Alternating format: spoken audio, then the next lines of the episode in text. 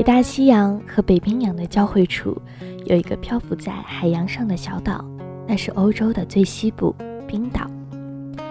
春节过后，春天来临之前，我和蚊子、房凯、牧歌在北京会合，一起飞往冰岛。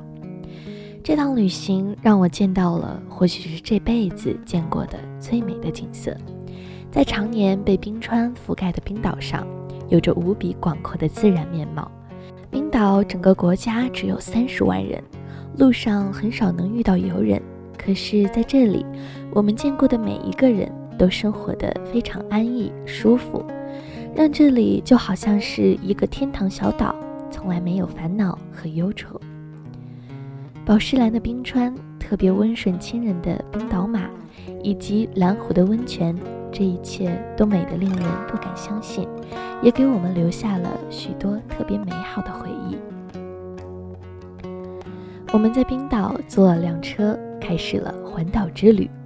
冬天的冰岛一直都在刮狂风，一天之内，你甚至可能碰到冰雹、大雨、狂风、暴雪等无数种天气。在冰雪地上开车其实是特别危险的。我还记得有一天我们要去另一个城市，可是雪下得特别大，酒店的人说山路已经封了，只能试着从沿海公路慢慢开。这条路要开大概三个小时，眼前根本就看不见路，公路旁边就是悬崖和海，你不知道前方是直行还是拐弯。车子被狂风吹得甚至有点飘，不知道会不会突然打滑。我们只能慢慢开。路上一辆车也没有，只有我们的车行驶在冰天雪地中。大家都很紧张，也没有人说话。窗外的风声很大，那一刻突然觉得死亡距离自己原来是那么近。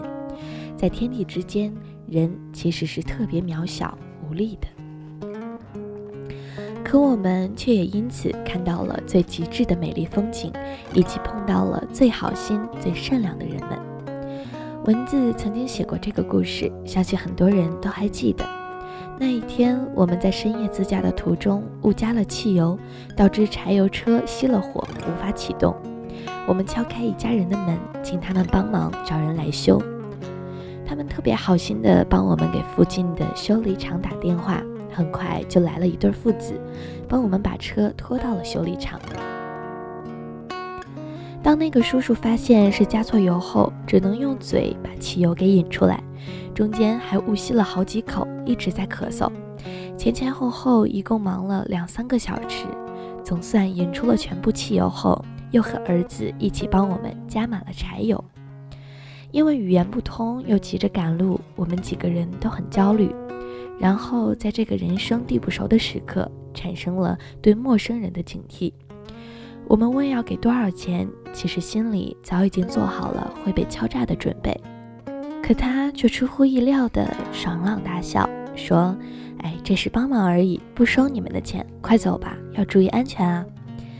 那一刻，因为这份旅途中陌生的善意和温暖，让我们对冰岛这个国家产生了无穷的喜欢。临走前，我们硬塞了一笔钱给他们，可金钱根本无法表达那一刻我们巨大的感激之情。因为当你遇到问题和麻烦时，这个世界总会循环而来一份善意，让你收获更多的感动。这份收获对我们的震撼实在是太大了。回去的路上，大家聊起旅途中接收到的陌生的善意，每一个都很令人感动。我也讲起两个故事。有一年去日本，打了辆车要去一间陶艺店，司机是个老爷爷。开到大概位置后，他停下车，戴上眼镜，认真的看地图，然后示意我坐在车里等。他下了车，到巷子里一家店一家店的问。那天的夕阳下，他逆着光，影子拉得长长的，回过头笑眯眯的和我告别。我目送他的车离开，只可惜相机没在手边，不然一定会记录下那个温暖的瞬间。还有一次，我在找一间餐厅的过程中迷了路，便走进一家抹茶店喝东西。